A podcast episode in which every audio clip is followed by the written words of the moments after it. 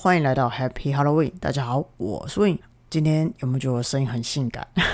我没有确诊呐，我今天呢只是很早起，就是最近有参加射箭比赛，所以呢就会早起去训练这样子。当我磅数加重之后，呃，稳定度还不够啦，所以我就是有比较加强练习这样。那今天应该实在是起得太早。七点就起来，我平常不会那么早起的。Anyways，我今天就是早起，所以声音就变这样子喽，有没有非常的性感？我也觉得很性感。那今天要聊什么呢？今天来聊一下，嗯，风格装潢的事情好了。这一集的 TA 呢，可能就是比较符合或者比较适合想要装潢，或者是说已经装潢过的人。一定有一些人的经验就是说，诶，为什么我装潢出来的房子跟我想要的感觉差很多？那为什么今天想要讲这个呢？那是因为前几天一样也是一大早，客户都喜欢约假日一大早不给休息，是不是？好了，我前几天呢就是去看了一个案子，那那个客户呢，他说他的房子刚装修好，但他的设计师帮他做的样式让他好生困扰。对，没错，那个房子呢已经装潢好了，然后是别的室内设计公司帮他做的。那我想说，哇塞，到底有多困扰？然后还要约那么早，我这实在太好奇，然后就去看一下。然后呢，我看完房子后，我当然第一句话我就问他说：“哎，不好意思，请问你这样装潢总共花多少钱？”我第二个问题就是说：“哎，那你觉得现在做完之后哪里困扰你？你哪里不喜欢呢？”他说：“全部呢装潢总共花了两百五十万，但是做完之后他觉得，嗯，空间的感觉很奇怪，但是呢风格又是他想要的，就是说不上来到底缺了什么或是多了什么。然后他现在什么都不敢动，因为怕拆了呢又怕浪费钱，然后也怕拆错。”不拆呢，又不是他想要的；然后不动呢，也觉得说，哦，这感觉好像这就是哪里怪手怪脚的这样。然后他接着又说，他已经有找别的室内设计师，还有其他的软装师都来看过。那但是大家呢，就是来指手画脚一下，说这里要改，这里要改，这里做不好，这里被贵了，这里怎样怎样讲，问我怎么办。心里有很多 OS，我想说，哇塞，你是怎样做完之后还找这么多人来看？我哪知道怎么办？那我就这样回他，那我就被打了一顿，送到医院去，这故事就结束了。谢谢大家。要讲故事不好好讲，很欠打哎。不是啊，我觉得这个人整个逻辑呢，就是有点奇怪。你花这一些钱，然后呢，我是不知道呢，你找几个人来看啊？但是你听那么多，你没有心情更不好吗？为什么你不去好好过个生活，要这样子虐待自己呢？哦，不对，你还没有一个疗愈的家可以好好过生活吼。哎，这个嘴坏，运坏，不可以这样子。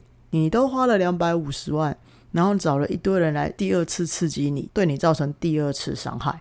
你难道不知道现在有很多人都喜欢那种事后诸葛，然后来凸显自己的专业跟权威，也不跟你讲解决办法，不跟你讲一个就是具体的方向。我是真的哈，你实在是太欠骂了啦，邱先生，直接说出来。然后我也是很欠打，就是为什么不直接跟你讲就好，还要开一个 podcast 然后来念你一样？我觉得啦，你装潢好的东西就是装潢好了。你现在呢，不要再去听那些有的没有的，有没有听到这些装潢好的朋友们？你如果再去听那些东西，只会让你自己的感觉更差而已。还是你们这些人都是 M 型人，要不然过来，来来来，让我鞭打你们几下好了，顺便准备蜡烛，有没有？其实呢，邱先生他们家就是整个平数大概是四十二平啦。那我觉得四十二平两百五十万做成这样子，就是现代风，我觉得已经很便宜了啦。毕竟呢，这一两年市场因为疫情的关系，缺货、缺料、缺工，然后呢，市场涨幅很大。那目前这个价格，我个人是觉得蛮合理的。那如果是我自己来做的话，当然啦，费用可能就更高啦。那不过呢，呃，因为不一样嘛，我做出来的一定是客户想要的，自己要捧一下自己嘛。可是呢，你要去思考一下，说你当初找这间室内设计公司，你的起心动念是什么？我呢，没有觉得说这位客户先生捡到便宜啦，因为做出来的感觉差强人意，就是亏了嘛。那人心就是这样啊，你装潢好之后，说你贵的也有，说你便宜的也有，说你做的好的也有，说你做的不好的也有。你请工班去估价，那你当然便宜啊。啊，如果说你请室内设计师去估价，那当然贵啊。所以呢，说到底都只是想要一个感觉问题。每一个人都喜欢高 CP 值的东西，谁不喜欢？那就是因为觉得说，哦。当我买到高 CP 值的东西的时候，我就觉得自己赚到了。大家都喜欢这个很好的感觉，因为没有人喜欢被当盘子嘛，没有人喜欢被贵啊，对不对？但是我说个大实话，大家前期在比价的时候，每个人都很开心哦。但是呢，你比到了一个你想要的价钱，你捡到便宜之后，完工之后你不开心，你真的是赚到了吗？所以在这里给大家一个良心的建议，我觉得你们一开始在做选择、做决定的时候，就是一定要好好的仔细想想跟评估，不要就是说哦，我当初是为了便宜才选择这一间设计公司，可是做完之后，你就是在那边后悔。我觉得一分钱一分货，这就是市场。如果你们一开始是以预算为考量的话，那么你们结束之后，我是说工程结束之后，还是记得一样以预算作为第一个去审查这个房子的一个基准嘛，第一要件嘛。那如果说呃你是 quality 当做是你的第一考量，那当你全部完工之后，你要以 quality 做第一个验收的标准嘛？有没有我们常说莫忘初衷？那你的第一个选择的条件是什么？你验收的时候就应该要把它原封不动的把它放回第一个，这样子你做完之后，你去检查、你去验收、你去查看的时候，你才不会内心不平衡。我觉得装潢房子呢，本身就是一件开开心心的事，不要把自己搞得压力很大，或者是说不要把自己就是过不去这样。我觉得这样子其实只是会让自己的生活过得更不好而已。好，anyways。邱先生，你知道了吗？我就是在说你，又再提他的名字一次，好讨厌哦！我好了，那既然我叫你来听我的 podcast，而且你也是长期听我的 podcast 的人，那我就来这里跟你讲，为什么你房子会有这样子的感觉呢？那其实呢，我也还是要蛮谢谢你的啦，就是你当个 demo，让很多人就是可以一起听，我觉得你会有福报的，好不好？好，那为什么花了两百五十万，结果还是会差强人意呢？真相只有一个，哒啦啦啦啦啦啦啦啦，幼稚哎！我好了，这个空间的问题呢，核心就是空间氛围以及感觉。这位设计师呢，的确做出了你想要的风格，就是现代极简风嘛。但整体的空间氛围呈现太过于空，什么意思呢？就是留白太多，所以呢，你会感觉有点失温。会觉得这空间很冷调，有一点呢，像去失去这样那种柔和感，还有氛围感，还有温馨感。换句话说，我觉得这个房子的问题其实不是风格哦，我觉得这这个房子最大的问题就是设计师并没有做出你想要的感觉，没有创造出你想要的氛围。没错，重点就是氛围。记不记得我刚刚说的，装修是一分钱一分货，你请的设计师的美感一定也是一分钱一分货。你不可能样样都捡到便宜，你懂吗？因为天下并没有天天打折的午餐啊，不然你就要自己下功夫做功课。你要自己先去研究你喜欢什么样子的风格，还有什么样子的气氛，然后家的感觉怎么样会让你放松，然后呢，去找到一双手、一个工班去协助你打造出你想要的空间。如果你不知道你自己要什么，你也找不到一双手，你又想要别人服务你，你又想要捡便宜，那是不可能的事情啊！因为不可能天天在过年，对不对？除非呢，那些人是对你另有所图，你可能要变个魔术给他看呐，还是讲一百个笑话去取悦他？我觉得这样是太麻烦了。那坦白说，我觉得空间的感觉问题其实真的并不难解决。首先，你一定要搞清楚你要的是什么。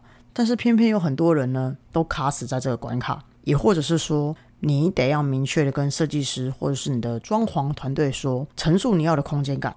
但呢，有时候那个团队可能是不受控制的，或者是说 get 不到你的 point，所以呢，在美学上来讲，差一公分就差个十万八千里，然后或者是说差一个感觉就差个十万八千里。嗯，我举例来说好了，就是呢，我有个设计师朋友，他遇过一个木工，哇，那位木工先生人超好的，呃，我朋友说呢，要定做一组衣柜，然后他要木做的，要贴皮这样子。然后设计感呢，想要优雅一点，然后也画了施工图跟设计图给那个木工大哥。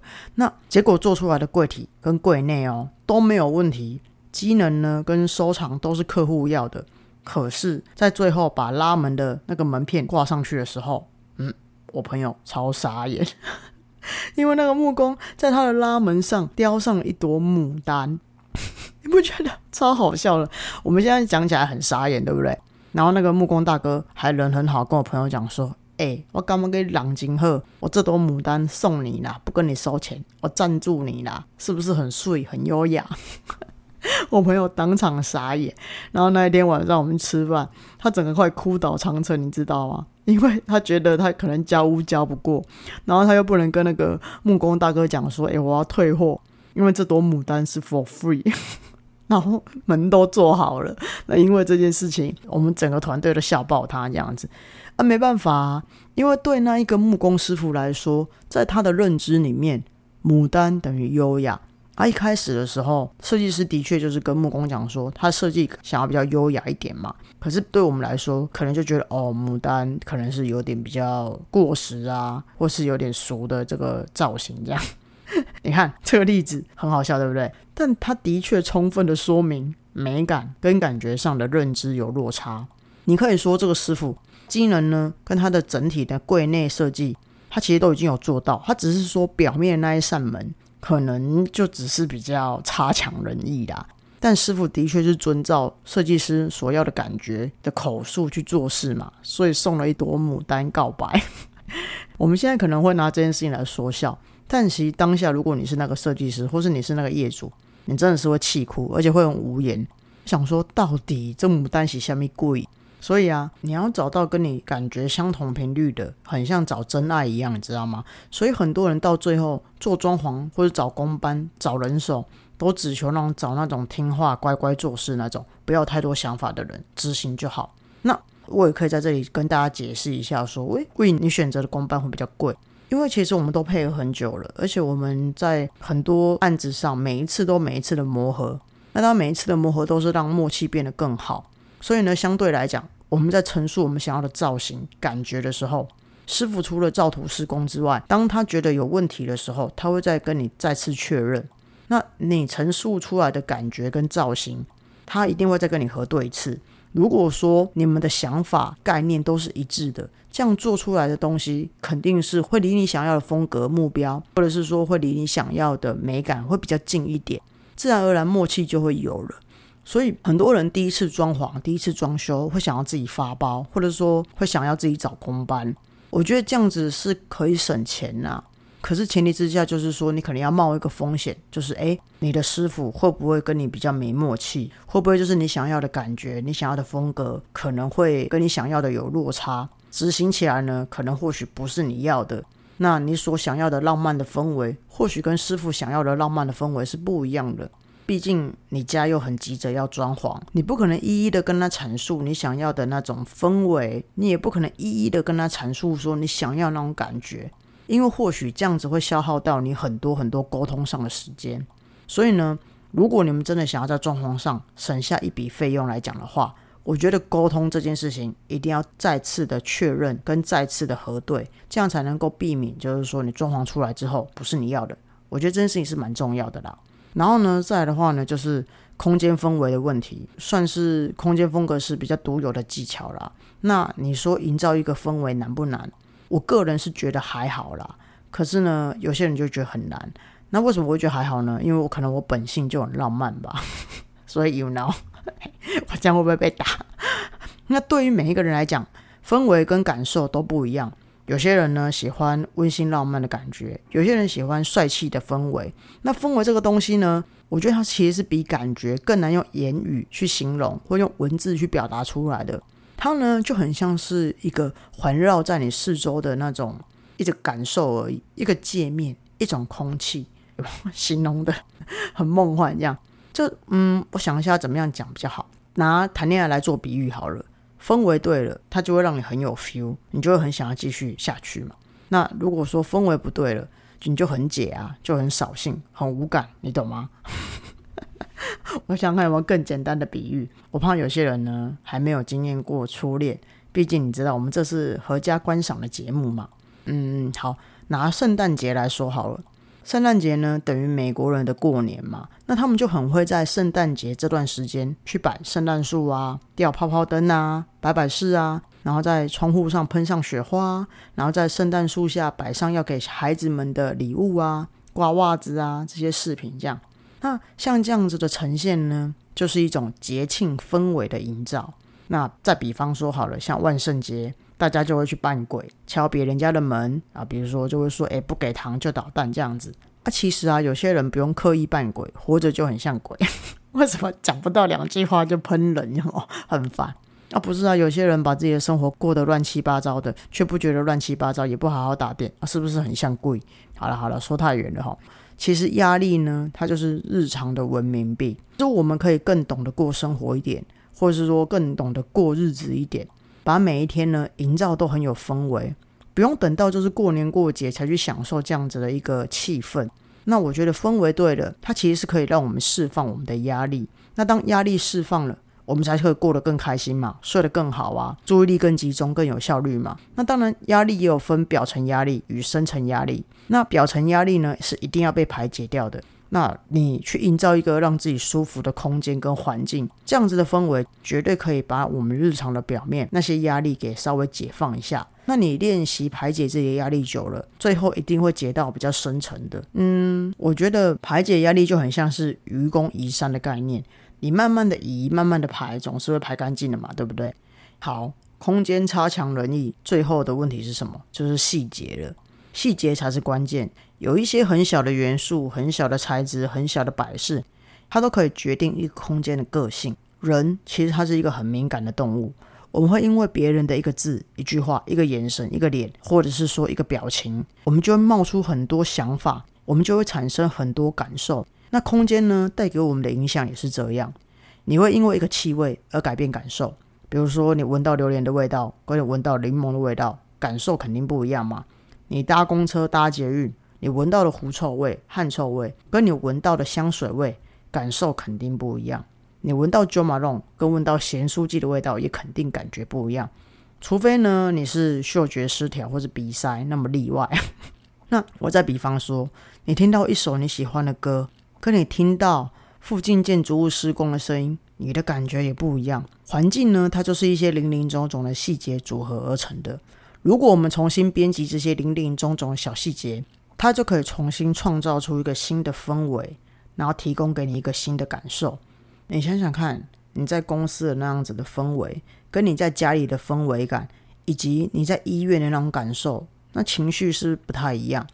所以，如果我们利用你的六感去打造出会让你放松、会让你觉得有安全感的空间的话，我觉得那种感觉它其实是可以让你的心情做一个调整跟转换的。所以呢，我个人认为啦，感觉、氛围与细节这三个呢，是比风格样式更重要的东西。每次呢，我在跟客户做咨询的时候，我从来都不会从风格下手，因为对于我来讲，风格根本就不是重点。什么北欧风啊、工业风啊、现代风啊、日式风，我觉得这个都只是一开始的一个起手点而已。重点是你想要的感觉是什么？你想要的空间氛围是什么？你想要的感受是什么？这样子创造出来的空间才会有你的温度嘛？那或者对某些设计师来说，要去确认风格方向是很重要一件事情，就跟他的命一样重要。